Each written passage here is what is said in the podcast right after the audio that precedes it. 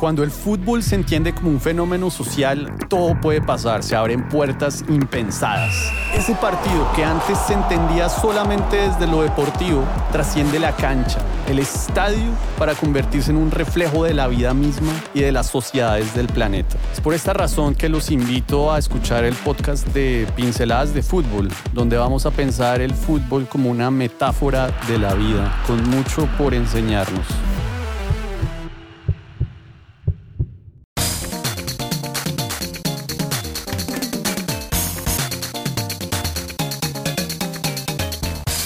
Bueno, un saludo a toda la comunidad de Pinceladas de Fútbol. Yo soy el admin PDF, fundador de este colectivo social y cultural que reflexiona sobre este deporte desde 2012. Eh, hoy tenemos una invitada especial, eh, realmente muy honrados de, tenerla aquí con nosotros. Ella es Ingrid Bolívar, doctora en filosofía de la Universidad de Wisconsin, eh, Madison en Estados Unidos magíster en antropología de la Universidad de los Andes, eh, politóloga también de, de la Universidad de los Andes, historiadora de la Universidad de los Andes. Realmente una académica muy, muy integral, pero que realmente eh, es un honor tenerla acá, pues porque creo que ella ha sido muy temeraria, yo diría. Eh, se ha dado como a la tarea de, de pensar el fútbol desde una perspectiva social y académica con realmente unos, unos hallazgos y sobre todo unos escritos que me parecieron realmente relevantes en este podcast, en donde pues pensamos el fútbol como un fenómeno social. Eh, actualmente ella es profesora en la Universidad de los Andes y tiene varios eh, áreas de investigación entre las cuales se destaca la historia social del fútbol y regionalismos. Bienvenida, Ingrid. Hola, David. Muchas gracias por la invitación, muy complacida de poder conversar aquí. Bueno, a toda la comunidad, eh, antes de que se les ocurra eh, poner stop o decir, uy, no, caramba, ¿cómo así una charla de académicos? No, aquí hay mucha magia, porque realmente creo que eh, más allá de que el término académico o la academia pueda espantar a algunas personas, Realmente detrás de ese mundo hay realmente un trabajo muy riguroso de darle sentido al fútbol. Y en ese sentido que el que estemos aquí con Ingrid es realmente un, privilegio. Entonces Ingrid, yo quería, antes de entrar un poco en el tema, un poco de, lo que tú has podido eh, explorar desde la academia, hablemos de fútbol. ¿Cómo te enamoraste tú del fútbol? ¿En qué momento sentiste como, caramba, este deporte me está moviendo la aguja? Ay, qué lindo que me hagas esa pregunta porque por supuesto el fútbol implica en, nuestro, en mi caso, pero creo que en el de muchos de nosotros, un amor por, por unas historias. Entonces yo, mi papá y mi mamá se separaron y mi papá era hincha del Independiente Santa Fe él me llevaba cuando ellos estaban juntos, pero me empezó a llevar con más regularidad cuando ellos se separaron. Se convirtió como en una rutina de padre e hija. Íbamos a Oriental General y a mí me gustó mucho contar que yo, después de haber visto desde Oriental General muchos partidos con mi papi, mi papi con la radio, estoy hablando en los años 80, 84, 85, me gustó mucho luego ya que yo iba creciendo encontrarme a los saltarines porque vi la emergencia de, ese, pues de esa barra de los saltarines de Santa Fe y me gustaría escribir sobre ellos en algún momento, sobre esa manera tan diferente de vivir, de vivir los, los minutos del partido. Así comienza, diría yo. Y en esa época, ¿cuáles eran tus ídolos en la cancha? Pues mira que algo que me parecía muy lindo es que mi papi siempre me presentó a los jugadores como personas que venían de una zona. Entonces yo recuerdo mucho al Tren Valencia, recuerdo a Freddy Rincón, pero por supuesto por como mi papá me los describía. Recuerdo a Cañón como bogotano y empiezan a, confundirse las cosas de nombres que recuerdo por mi papá y jugadores que efectivamente vi, porque yo creo que a lo que iba era a ver contento a mi papá, más que de verdad concentrarme en qué pasaba en el estadio. ¿Y de niña o adolescente llegaste a jugar fútbol? Pues en esa época, pues el fútbol femenino todavía no había despuntado. No, mira que no, incluso me da mucha risa porque en la investigación, pues trabajé con varios futbolistas y a mí me daba miedo el balón, o todavía me da miedo el balón. Si yo veo venir el balón, yo no me meto a un cabezazo ni nada, sino que huyo de la escena. Entonces, me gusta mucho el fútbol, pero me gusta lo que pasa alrededor de los partidos y alrededor de la ilusión de la gente con el equipo. Claro. Y bueno, entonces ese fue como el primer eh, amor que tuviste un poco con el fútbol. Después obviamente pues empezaste tu, tu trasegar académico. Pero de pronto, ¿en qué momento empezaste a quizás a ver en el fútbol algo digno de estudiar? Porque eso es algo que en este podcast eh, a muchos invitados nos hacemos esa pregunta. ¿El fútbol vale la pena ser estudiado? En tu caso, ¿en qué momento te dijiste, caramba, que hay algo que vale la pena estudiar? Pues mira que es una pregunta muy linda también, porque yo trabajé muchos años sobre la violencia política y sobre la historia de los guerrilleros y los paramilitares. Esa fue mi primera, ese fue un campo de, de investigación en el que estuve por lo menos unos 10 años. Yo me fui a hacer mi doctorado con un proyecto que era efectivamente sobre la historia de las FARC y las AUC, pero cuando estoy haciendo el doctorado se da la muerte del mono Jojoy de Jorge Briceño, el comandante del bloque oriental de las FARC, y eso me desubicó porque porque siento que no podía seguir adelante con mi investigación, no podía, no quería seguir pensando temas de FARC y paramilitares dada la dificultad para hablar de ese tema. Pero a mí los futbolistas siempre habían sido, siempre me habían interesado como actores sociales. Y conversando con mi directora de tesis y con algunos amigos, dije, no, pues es la, es la posibilidad de pensar desde los futbolistas lo que, me, lo que me intriga y lo que quiero saber, que es la historia de Colombia, la historia de las ciudades, la historia de cómo se es en nuestro país, la historia de las luchas populares. Entonces, en el doctorado decidí aprovechar que tenía el tiempo para estudiar y un equipo de profesores también para ayudarme a cambiar de tema, porque lo que te digo, yo había trabajado siempre temas de violencia política y de movimientos sociales. Pasar a estudiar fútbol fue como, como bueno, ya había hecho algo, pero en la investigación en la que, en la que, de la que te habla Andrés, fue una investigación que hicimos para el Museo, para el Ministerio de Cultura en el 2001. Y ahí Andrés había trabajado la Selección Colombia yo había trabajado las Reinas de Belleza y un colega amigo que se llama Germán Ferro había trabajado el Divino Niño. Lo que nos juntaba era el anhelo de entender qué movilizan fútbol, reinas y devociones populares, que movilizan del pueblo colombiano, qué, qué emociones políticas, qué historias sociales, qué maneras de experimentarnos pero ya Andrés había hecho Selección Colombia. Yo tenía mis dudas sobre si meterme a fútbol o no, pero en el contexto del doctorado y como una manera de seguir pensando en, las, en los procesos políticos, paso de FARC y paramilitares a futbolistas. Y en ese momento cuando tú dijiste como, o sea, es que pasas de un tema súper popular entre historiadores, bueno, entre antropólogos, ciencia política, el tema de los procesos de paz, y te dices, caramba, voy a reorientar mi doctorado a hablar de fútbol. ¿Hubo de pronto colegas o profesores que te decían, Ingrid, ¿qué, qué vas a hacer? o, o, tú, estabas tú segura de esa corazonada?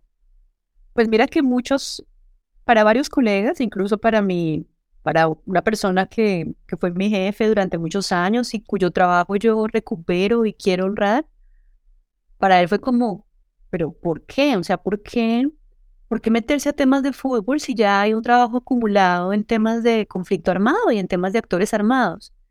Me costó mucho al principio mostrar que, que los dos, guerrilleros o paramilitares o futbolistas, son, son actores sociales que me permiten pensar lo que yo quiero pensar de la sociedad colombiana. Quiero rastrear las relaciones de poder, quiero entender cómo se relaciona en nuestra experiencia política el tema de lo regional, cómo es que lo regional se vuelve un lugar de enunciación tan potente para nosotros. Entonces, fue muy chévere porque la experiencia pensando guerrilleros y paramilitares, por supuesto, me ayudó a ver cosas de los futbolistas que siento que de otra manera no sería tan clara. Y entonces, una tesis es casi que un matrimonio de unos tres eh, o más años. y ese matrimonio suele empezar siempre por una corazonada, una, un pálpito que algo uno de pronto quiere, siente que hay ahí y pues finalmente a partir de ahí se genera pues que el marco teórico, que la pregunta, que no sé qué, pero como hay que honrar un poco esta tesis que tú hiciste, porque creo que eres una de las pioneras aquí en Colombia de haber hecho una tesis doctoral sobre fútbol.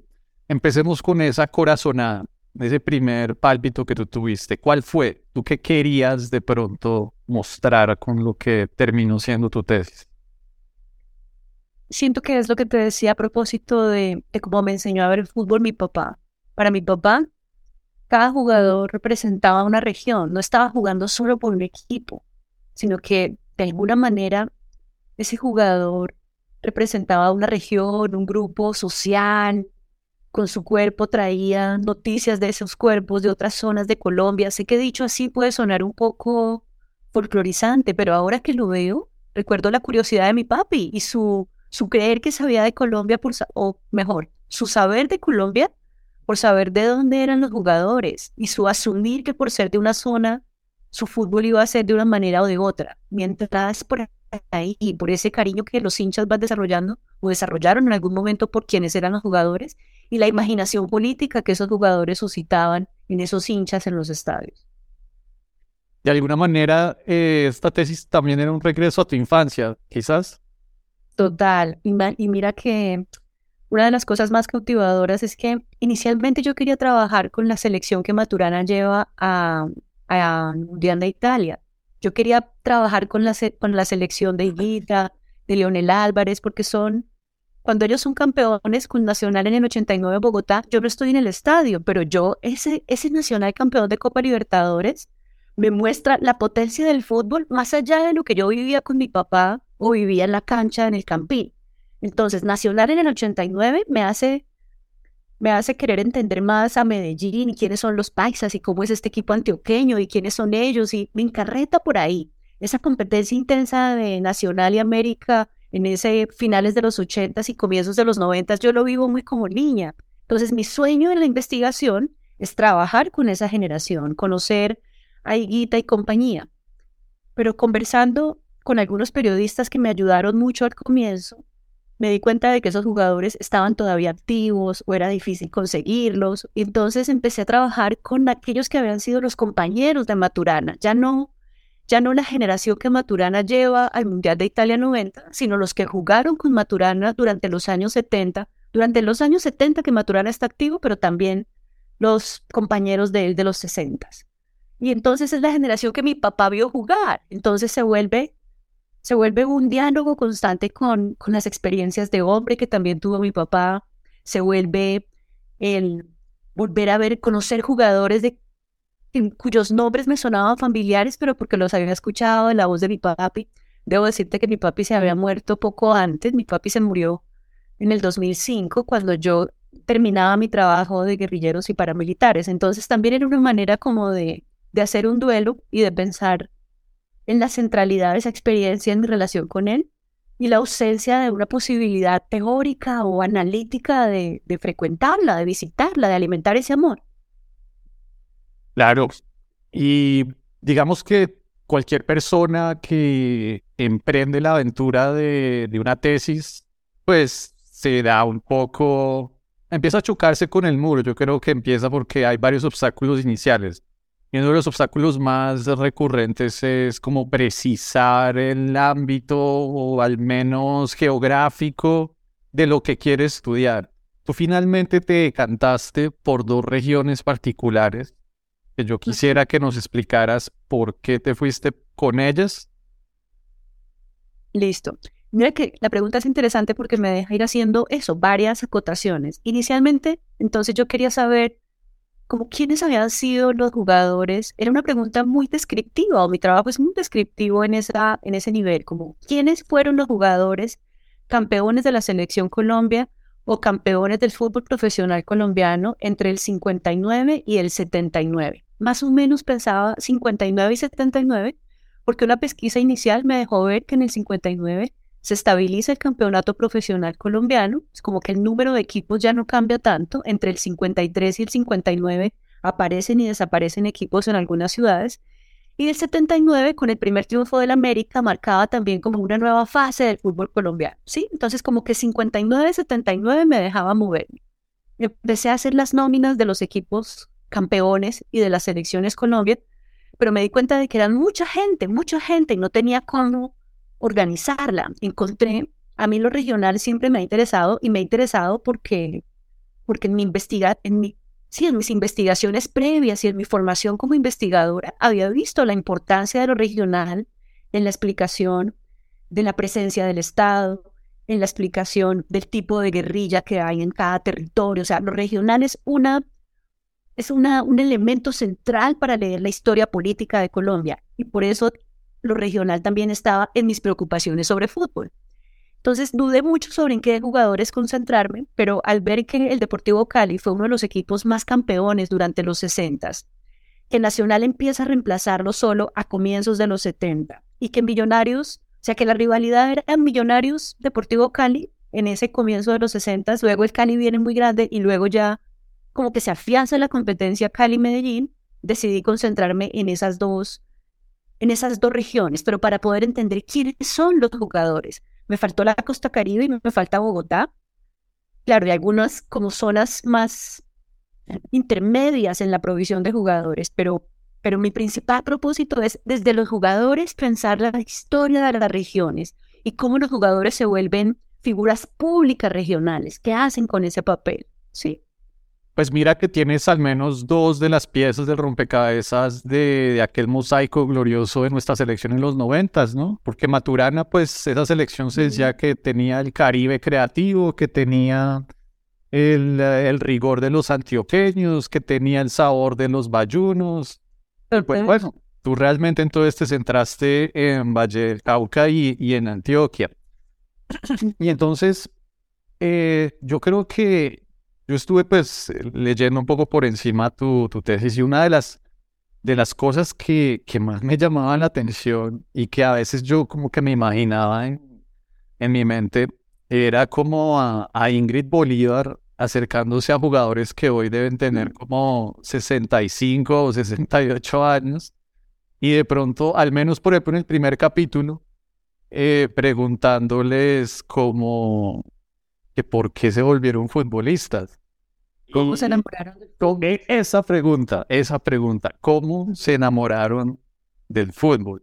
Y es que parece una pregunta anodina, porque pues yo creo que hoy en día quizás la gente diría, tendría algunos referentes más comunes, pero es que precisamente tu tesis explora una época en donde precisamente el jugador profesional como tal no era un concepto tan claro. Entonces, en este primer capítulo, por ejemplo, cuéntanos cómo fue eso, cómo fue abordar a jugadores que hoy tienen como 60 y 70 años y preguntarles cosas como eso, ¿por qué se volvió jugador de fútbol? Ah, imagínate que una cosa, una cosa muy, muy bonita del ejercicio de investigación es que, entonces mira cómo procedí. Hice la lista de los jugadores que fueron campeones, ¿no? En fueron campeones del fútbol profesional colombiano o integrantes de la selección Colombia. En ese periodo hice una lista y con esa lista empecé a revisar, empecé sistemáticamente a trabajar la prensa, lo cual me permitió hacer, por ejemplo, si tú fueras el jugador que yo iba a entrevistar, entonces ya tenía sobre David, ya tengo todo un expediente de David sé que he sacado en la prensa. Con ese expediente sé cuándo comenzó y cuándo terminó de jugar. Es con ese expediente que yo voy a, través de muchos amigos periodistas pude conseguir los teléfonos de los jugadores, entonces pude conversar con ellos y decir, no, hágame el favor, yo quiero entrevistarlos sobre su trayectoria. Y ellos siempre pensaban que yo era periodista, muy gracioso. Entonces yo sí, bueno, hágale cuenta que soy periodista. Me dijeron a dónde llegar y yo llegaba con ese expediente y para ellos era muy siento que era muy chévere verme llegar ya informada a propósito de en qué equipos habían jugado. Siempre nos tocó, David, reconstruir esa parte, o sea, la parte de jugué, debuté en el América de Cali, de Peruca, en 1966. O sea, era necesario que pasáramos por esa parte como institucional para poder llegar luego a una conversación más abierta sobre, bueno, pero ¿cómo fue que se enamoró del fútbol? Y resulta que cómo fue que se enamoró del fútbol es una pregunta que a unos, a unos hombres de 60 años o 68 o 70 los lleva a historias de familia, historias de la playa, porque tengo muchos jugadores que nacieron en Buenaventura, o historias de unas casas nuevas, porque nacieron en Medellín, en los barrios que son hoy los de cerca al estadio, pero que eran una zona nueva para ese momento.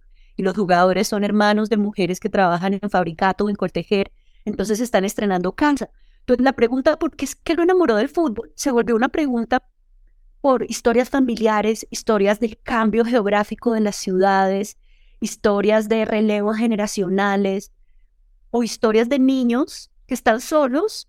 Por ejemplo, y me dicen, no me enamoré del fútbol porque yo pateaba solo contra el balón y cuando recibía ese balón sentía una emoción enorme, una emoción muy intensa. Otro se enamoró porque, porque le gustaba patear. Entonces dije, pucha, yo como leíste, soy politóloga, estudié antropología, estudié historia, pero nunca había hecho de los niños como mi... Ya no he investigado sobre niños. Y aquí todos me respondieron como niños, como, como niño. Me enamoré del fútbol pues como todo niño, jugando, como todo niño, ¿no? Pero es que es distinto ser niño en el 50 en Medellín a ser niño en el 50 en Buenaventura o a ser niño en el 50 en Padilla Cauca. ¿Mm?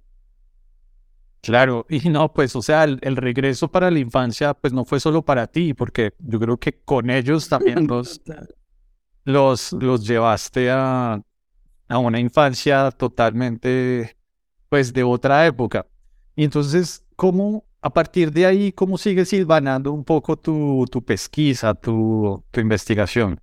Bueno, entonces imagínate que lo, que lo que le propuse a cada jugador fue que conversáramos y me dejara saber un poco quién era él, cómo había llegado al fútbol, cómo llegó. Y ante esa pregunta de cómo llegó, empezamos a explorar quiénes eran los padres, cuál era el oficio que tenían, en qué espacios jugaban, quién lo vio, cuál fue el primer partido, cuál fue el primer equipo, quién lo llevó al fútbol profesional.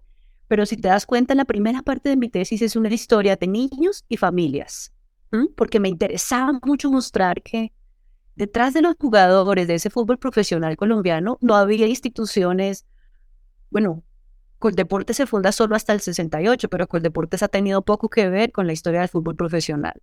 Los equipos se meten muy poco a formar gente, entonces lo que hay son familias, madres cuidadoras de hijos, vecinos en actividades recreativas que acompañan a los niños. Entonces terminé organizando el trabajo como en tres partes. Lo primero quiénes son los niños y los niños cómo, cómo se enamoran del fútbol. Niños, hay que, hay que contarle a la gente que son niños, el jugador más viejo que entrevisté nació en 1939 y el más joven nació en 1957, más o menos. Entonces son, son niños, fueron niños en los años 40 y en los años 50 y hoy son abuelos, entonces son también lo que ellos están contando es un diálogo con lo que ven de la infancia de sus, de sus nietos, lo que, lo que están elaborando como memoria hoy de ese pasado. Y de los niños pasamos a las familias, porque yo quería saber qué oficios hacen las mamás, qué oficios tienen las papás, para encontrarme cosas tan lindas como que, imagínate que en Cali, un gran arquero, Luis Largacha, mucha luz y mucho amor para él, murió hace un año, un año y medio. Luis Largacha fue arquero en Atlético Nacional, en Junior, fue el arquero de la selección Colombia que no clasificó para el Mundial de México 70. Imagínate que él me contó que él tenía un gran saque porque era albañil y su familia era de albañiles y él había trabajado como albañil. Entonces me parecía muy lindo porque es una historia de la ciudad. La ciudad de Cali es la ciudad que más crece en el intervalo censal que yo estoy mirando. Es la ciudad que tiene unas luchas habitacionales también más intensas y tengo varios jugadores que son albañiles y se reconocen como albañiles que están orgullosos de ser albañiles y llevan a la historia del fútbol la historia de la albañilería. ¿Te imaginas la historia de un oficio que participa en ese otro? Entonces para mí era maravilloso porque, porque era, es una historia del fútbol desde los jugadores, pero desde los jugadores que se saben o se reconocen o se sienten hoy articulados a unas historias de unas comunidades. Sí. Y entonces, así como la primera parte de la tesis es una historia de niños y sus familias, progresivamente tú ya te adentras un poco a lo que es el corazón de Antioquia y ahí empiezas como a, escudriñar como aspectos de la antioqueñidad, no sé, mirados desde, desde el fútbol. Ahí como, ¿qué, qué, qué identificaste? Porque yo creo que eso es de lo, de lo más bonito que se podría hacer de los estudios sociales, que el fútbol permita identificar algo de, de nuestra identidad. Eso, imagínate, no me mata tanto que siento que con frecuencia forzamos el fútbol a que nos hable de identidad. Forzamos mucho como si como si hubiera algo privilegiado en la pregunta de la identidad para hacerle al fútbol como práctica social. A mí me gusta más pensar en, listo, viendo esta práctica, rastreando las historias de estas personas que lo han practicado a nivel profesional y que lograron destacarse, ¿qué aprendo de esa sociedad? ¿Qué, qué preguntas me hace? Entonces, es muy interesante la diferencia entre la historia del fútbol en Antioquia y la historia del fútbol en el Valle del Cauca. En el periodo en el que yo estoy trabajando, que repito es 59-79, imagínate que los jugadores antioqueños nacieron en Medellín o llegaron a Medellín a los 2, 3 años. Eso quiere decir, son futbolistas antioqueños, pero hechos en la ciudad capital. Incluso el mismo Maturana llega muy pequeño de Quibdó, su familia es de Quibdó, él llega de 3 o 4 años a vivir en Medellín.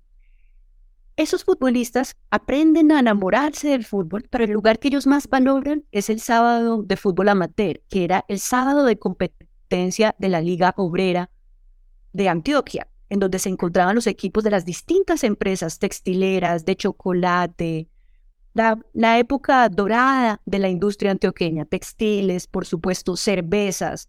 esa época dorada es en los 50 y los jugadores con los que yo trabajo ven ese fútbol dorado pero lo ven, lo idealizan o lo, lo contemplan a nivel amateur. Cuando ellos quieren, cuando ellos dicen que quieren ser futbolistas profesionales, se enfrentan a una gran sanción de parte de sus familias y de parte de las empresas, porque el fútbol que era respetable era el fútbol ligado al torneo de los obreros, no el fútbol profesional, no el fútbol de clubes. Ese fútbol aparece como una piratería, como una aventura, como una cosa para los vagos, como algo que van a vivir solo los hombres irresponsables.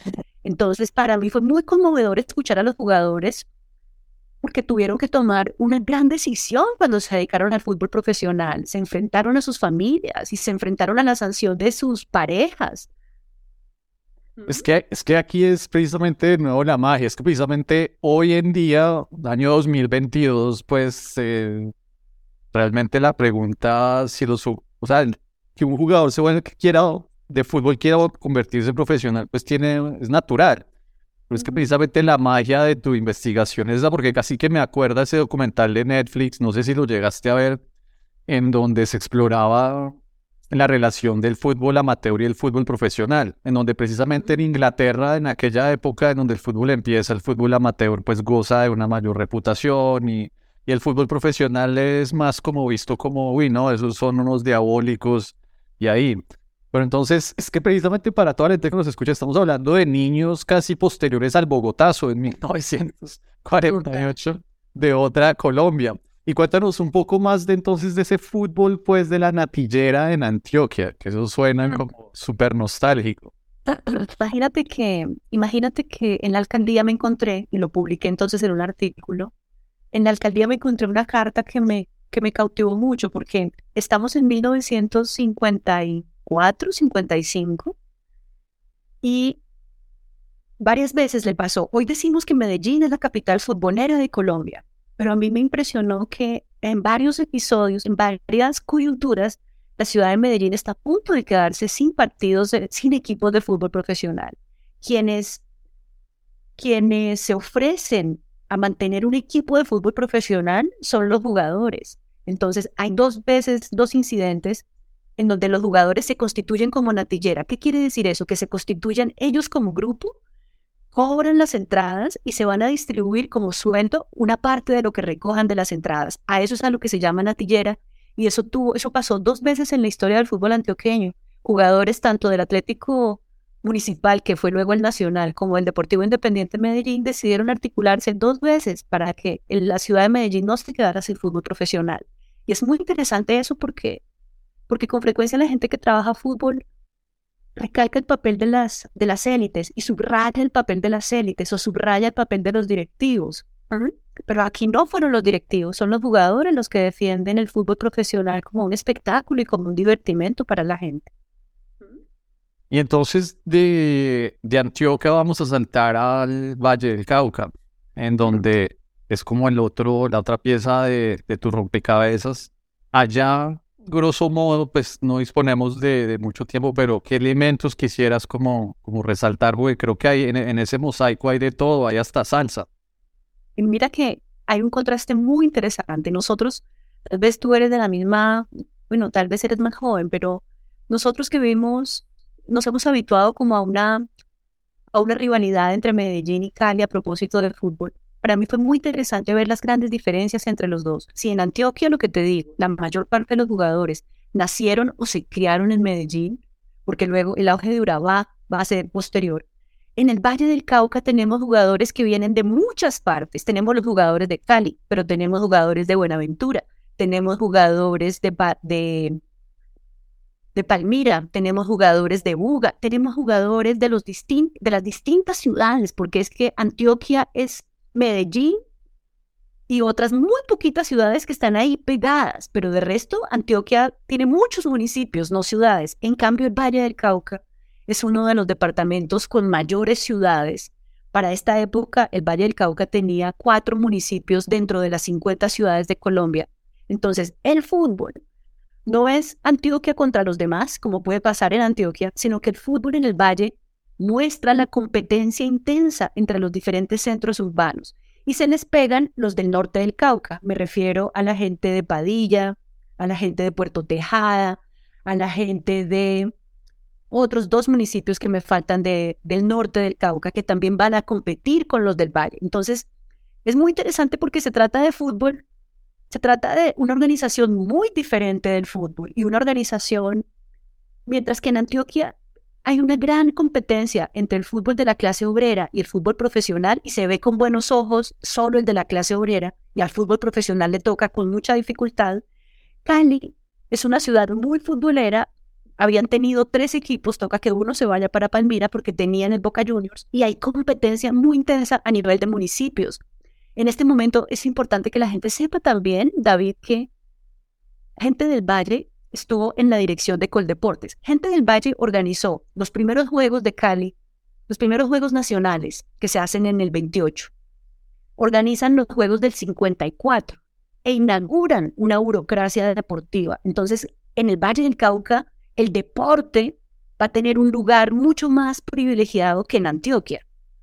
En el Valle del Cauca, el deportista va a tener un espacio social y una acogida distinta a la que tiene en Antioquia. En Antioquia es visto de reojo el deportista. Está bien si está asociado a la Liga de Trabajadores, pero en cambio en el Valle hay una gran relación entre música y deporte, entre salsa y deporte, o entre música antillana y fútbol. Entonces el deportista tiene otro, otro espacio social y políticamente también va a tener entonces otro universo a su disposición, ¿sí? Oye, yo estoy aquí viendo un poco el, el índice hay una cápite que dice salsa, fútbol y ser de barrio popular. ¿Podrías desarrollar un poco eso? Porque me parece súper interesante. Listo. Imagínate que una de las cosas que también es interesante en el desarrollo del proyecto es que Cali y Medellín están pasando por momentos distintos.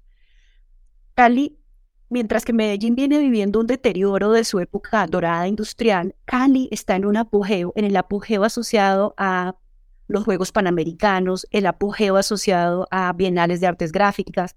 En todo ese apogeo, uno suele olvidar el tipo de cosmopolitismo que conecta Cali con Buenaventura. Entonces, en, Cali hay unos lugares de clase trabajadora en donde la música salsa y la música antillana tienen una tradición desde los años 30 y los jugadores van a ser personas conocedoras de, esos, de esa música y de esos barrios. En Medellín, los futbolistas reclaman el barrio. Lo reclaman con mucho gusto, pero es un barrio, es un barrio, bueno, no sé, no sé, no sabría cómo entrar ahorita al tema del barrio, porque en Medellín también hay música y hubo fútbol y tango, pero yo no lo alcanzo a ver porque eso es otro momento de la historia de la música. En Medellín hubo música y tango, fútbol y tango, muy en los 40 y 50, asociado a esa liga que te digo, a la Liga de los Trabajadores de la empresa. Entonces, momentáneamente yo no lo alcanzo a ver en mi investigación porque yo en Medellín estoy concentrada desde los 50 para acá. En cambio, como a Cali sí la miro, 50, 60 y 70, logro ver cómo en donde los jugadores van a jugar, en las mangas donde los jugadores se encuentran, son mangas donde los trabajadores pasan, donde hay música antillana, en donde la gente, bueno, el poblamiento del Pacífico, de la gente del Pacífico es contemporáneo, no es anterior, es contemporáneo y posterior Pero entonces esa es la banda sonora de esos barrios, por la estrecha relación con el puerto, con los pueblos caucanos. Es una Cali muy... Es que a uno se le olvida que Cali también es un lugar de reunión de todo ese suroccidente. Entonces es una Cali muy cosmopolita versus una Medellín que acaba de ratificar el, el Día del, del, Paisa, el Día de la Antioqueñidad, el Día de, las, de los Silleteros. Entonces Antioquia con un proyecto muy regional folclórico versus un Valle del Cauca que se pinta muy cosmopolita, organiza los Panamericanos, organiza museos y experiencias gráficas, ¿sí? Oye, y por ejemplo, en también otro capítulo, americanos y gaitanistas versus azucareros. Ahí de pronto había algo como de orientaciones políticas entre rojos y verdes. Claro, hay mucho de, hay mucho de política aquí. Entonces, ¿qué decirte? Como yo tengo un interés, o sea, mi interés en el fútbol es también mi interés en una, una historia política. Como politóloga, como politóloga, yo soy una persona que quiere rastrear cómo se organizan las relaciones de poder en distintos niveles de la sociedad.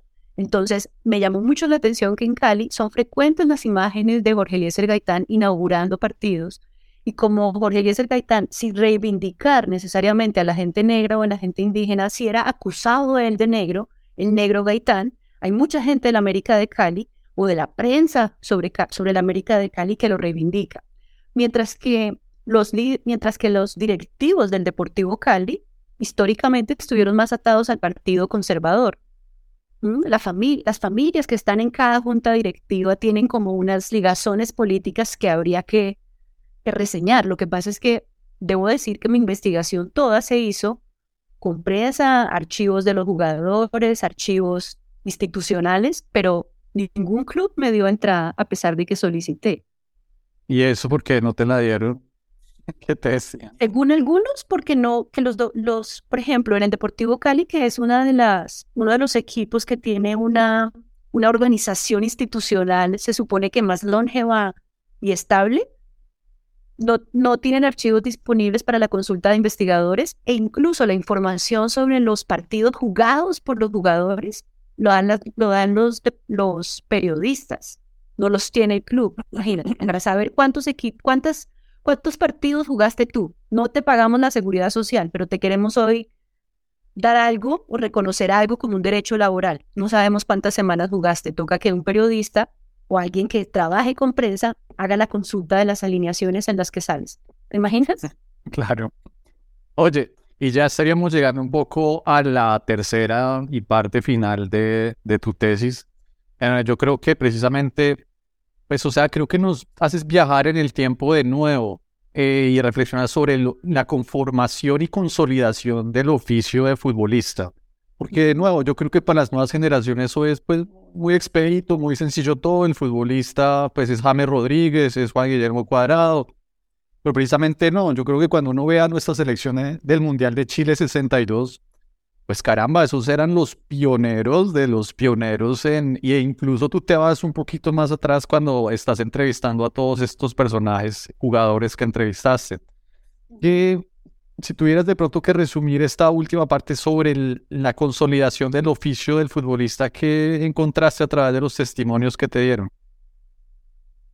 Imagínate que cuando yo les decía, usted que es un futbolista profesional, ellos me decían, no, nosotros no somos futbolistas profesionales, somos futbolistas del profesionalismo, porque ninguno de ellos tuvo una escuela de fútbol.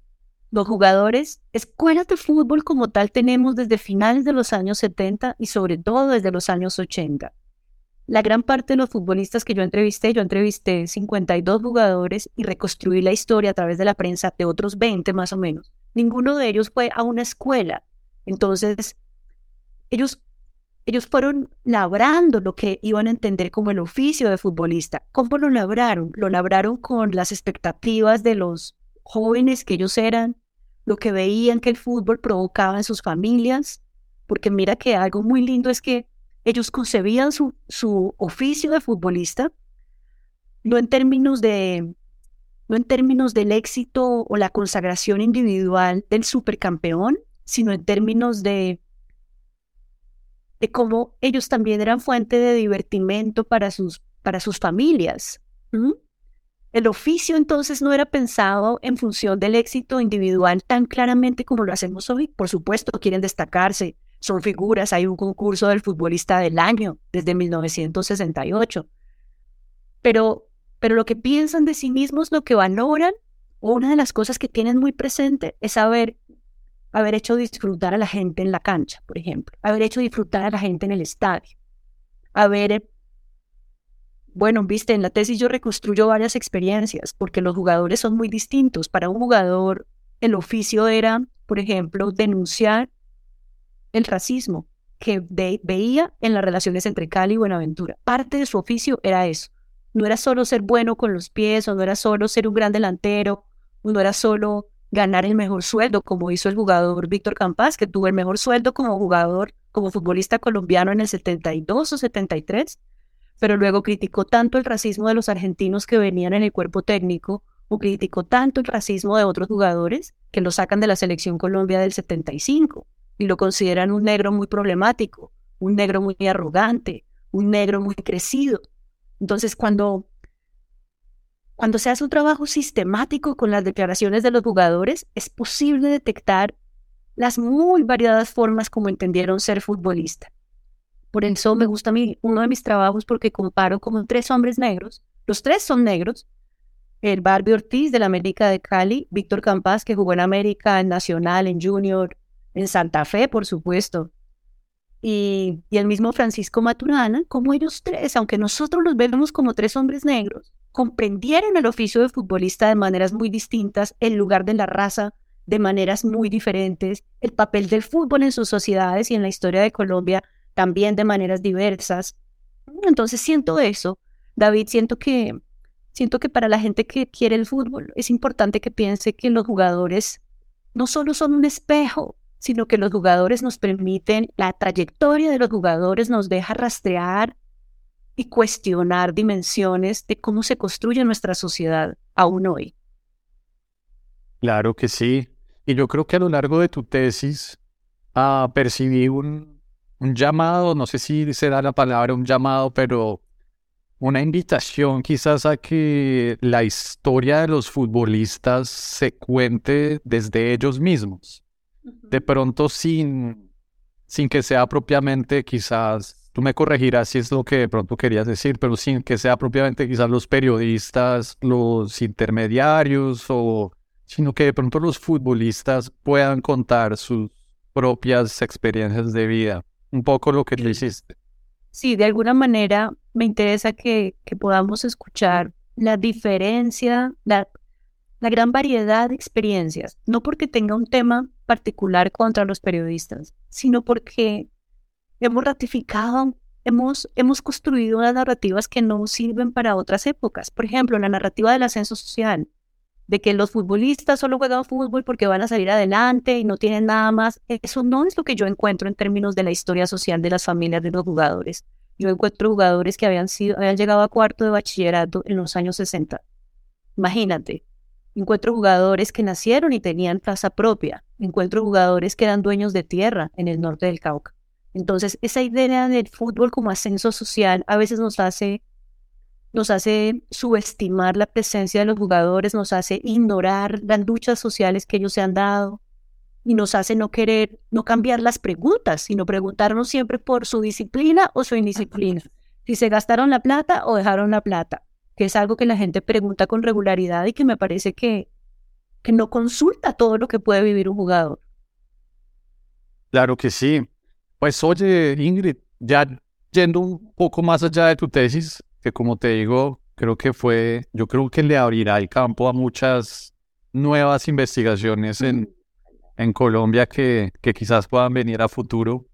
Tú hoy en día, ¿qué temáticas le ves con más potencial en, en aquello de pronto ver en el fútbol un objeto a, a ser estudiado hoy en día? Mira que estoy pensando mucho en, a partir de una historia del fútbol de una historia de los deportes en Sudamérica que hizo un colega y amigo Matthew Brown. Él ahí habla de, de un concepto que es culturas deportivas locales. Y ese concepto me ha interesado porque yo siento que de una manera que tenemos de entender más qué es lo que hace el fútbol en distintas sociedades es pensar cómo el fútbol recoge en distintos tiempos, recoge y articula tradiciones corporales y tradiciones festivas de muy diferentes sociedades. Entonces, en el proyecto que leíste yo estoy en 60s y 70s, pero ahora quiero irme más atrás. Quiero ver, por ejemplo, cómo, cómo se encontraron. La primera gira de un equipo como el América de Cali, la primera gira la hacen en los 30, todavía no hay fútbol profesional. Quiero ver esa gira del América, cómo se encuentra con la gira de los primeros, de los movimientos sociales de obreros o de los primeros partidos de izquierda. ¿Cómo se encontraron? Porque para mí, fútbol y participación política están más cerca de lo que uno quiere.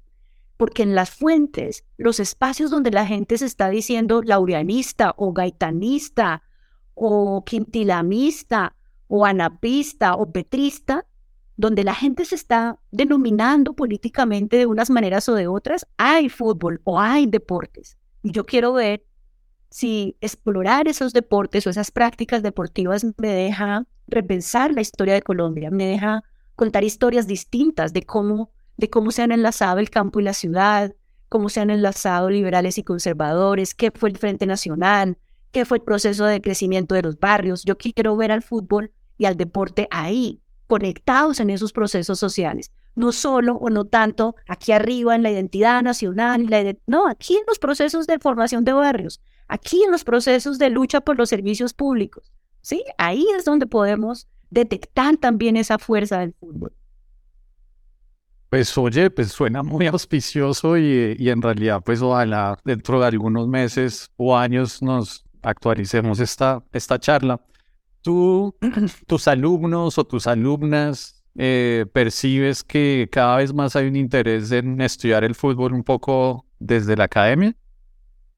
Mm, imagínate que siento que tuvimos, hubo una época en donde había más interés. Ahorita siento que llama la atención el fútbol femenino más que el fútbol masculino. Fútbol femenino mucho más, un fútbol practicado por mujeres, pero la historia del fútbol que a mí me mata, por ejemplo, no tiene a ningún estudiante cautivado. De pronto, la historia de la Vuelta a Colombia también los cautiva un poco a algunos, pero yo siento que fútbol y ciclismo a los estudiantes hoy no los mata tanto. Y por ejemplo, hay unos, hay unos colegas de otros países, no sé si tú conoces a se me olvida el nombre, tengo presente los apellidos a Damata en Brasil. Sí. Y Arquetti en Argentina. Pues Damata en Brasil, él en sus escritos como que reflexionaba sobre la esclavitud en Brasil, racismo en Brasil, un poco de fútbol y un poco como la malicia que él llamaba como, en Brasil se le llama como jeitinho, era una parte de la identidad nacional, pues que respondía a una historia de esclavitud en el Brasil, a unas dinámicas y que en el fútbol se veía también, porque la cultura brasilera futbolera es propensa a, pues un poco como Neymar, de tirarse al suelo, de buscar la faltica por acá, la malicia. Y por ejemplo, Arquetti, el argentino, pues reflexionaba mucho sobre el potrero como, como símbolo de identidad argentino, también reflexionaba un poco sobre el tango, sobre la baldosa, sobre un poco ampliando el espectro como a, otras pistas un poco musicales o, de lugares en Colombia. ¿A ti se te ocurre algo como similar un poco a lo que ellos plantearon? Un poco de, por ejemplo, Arquetti en el potrero argentino como un símbolo de identidad. Yo a veces me pongo a pensar en Colombia en lugares que alimenten la identidad futbolera de nosotros y a veces no encuentro, pero no sé si, si me falte algo. Mira que yo siento que me he vuelto renuente a la, como a la urgencia de la pregunta por la identidad, porque, porque siento que nos hace pasar muy rápido por encima de otros procesos. Del trabajo de Arquetti el trabajo de Arquetti es muy potente porque nos recuerda por qué fue que el fútbol se convirtió en una práctica tan importante en la sociedad argentina. Entonces, cuando, cuando hacemos comparaciones entre Colombia y Argentina o Colombia y México o Colombia y Brasil, a mí lo que me interesa subrayar es la historia social del fútbol tan distinta, ¿sí? En Argentina, el fútbol y no decimos Argentina, en realidad nos engañamos, en Buenos Aires, porque acuérdate que hasta finales de los 60 los cinco principales equipos de fútbol de Argentina eran de la ciudad de Buenos Aires y hoy gran parte son de la provincia de Buenos Aires. Entonces, como que, como que para mí es, es necesario, es necesario hacer un esfuerzo por ver qué es lo que, qué es lo que del fútbol quiero, cómo quiero que el fútbol dialogue o me permita interpelar esta experiencia de esta sociedad. Y siento que la pregunta por la identidad la resuelve muy rápido me parece más potente pensando otra vez en arquetipo. ¿Cómo es que dialogan varias formas de masculinidad? ¿Cómo es que los futbolistas y los músicos de salsa están dialogando en los años 70? ¿Por qué en los años 70 músicos futbolistas de distintas partes tienen el mismo anillo que tenía Héctor Lavoe, por ejemplo? Los jugadores que yo entrevisté, tres se habían mandado a hacer el anillo de Héctor Lavoe, pero luego me dijeron, pero mire tal otro jugador y mire tal otro jugador. Me pareció muy lindo como el que es una figura en el mundo de la música, Héctor Lavoe empieza a motivar los ejercicios de masculinidad y las formas de masculinidad de los futbolistas que están en otro campo, que aparentemente son otros quienes lo estudian, pero el hincha es también un bailarín, el hincha es también alguien que va a celebrar bailando.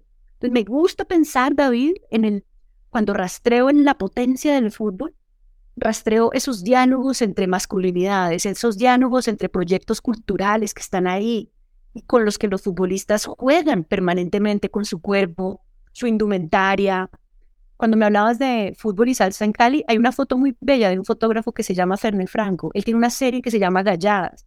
Y esas galladas están peinadas y están vestidas como Willy Colón y Héctor Lavoe, pero están en los barrios de Cali. ¿Mm? Entonces, como que esa potencia que hay ahí, o si tú sabes, Zenén Mosquera, mucha luz y mucho amor para él, arquero de millonarios durante varios, varios momentos, varios, en los 60 él fue mucho tiempo arquero de, millonarios. Él fundó en Bogotá uno de los principales sitios de baile de música antillana, no recuerdo ahora su nombre, que haga por Chapinero.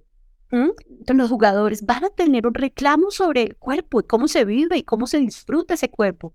Los jugadores de Buenaventura me hacían reír diciéndome que al llegar a, Medellín ven el cuerpo, ven, ven, los cuerpos recogidos y la gente con los rosarios, en dónde está el cuerpo que goza, que en dónde está el cuerpo que vibra. O sea, pero estos futbolistas a qué horas vivieron todo eso nosotros sin tener ni idea lo que está pasando con ellos en una vida urbana que tampoco conocemos lo suficiente. Pues Ingrid, yo realmente te agradezco este espacio. realmente para mí, pues, eh, eres eh, pues, una pionera realmente, o sea, todo mi respeto por, por, ese, por ese salto temerario que hiciste eh, y que estoy seguro que, que representa una contribución de inestimable valor un poco para los estudios sobre fútbol aquí en Colombia te deseo todo lo mejor eh, y no sé si, si quieras decir algo, algo de cierre para, para nuestra audiencia. Ay, pues muchas gracias David por la invitación y a los que nos han escuchado, que ojalá sientan mi cariño y mis ganas de que aprendamos de fútbol, pero también de eso que el fútbol nos deja descifrar de nuestras sociedades y descifrar de los anhelos que como hombres y mujeres y familias y regiones hemos construido. Muchas gracias por la invitación. Vale, entonces a la comunidad de Pinceladas nos seguimos viendo en redes sociales. Gracias.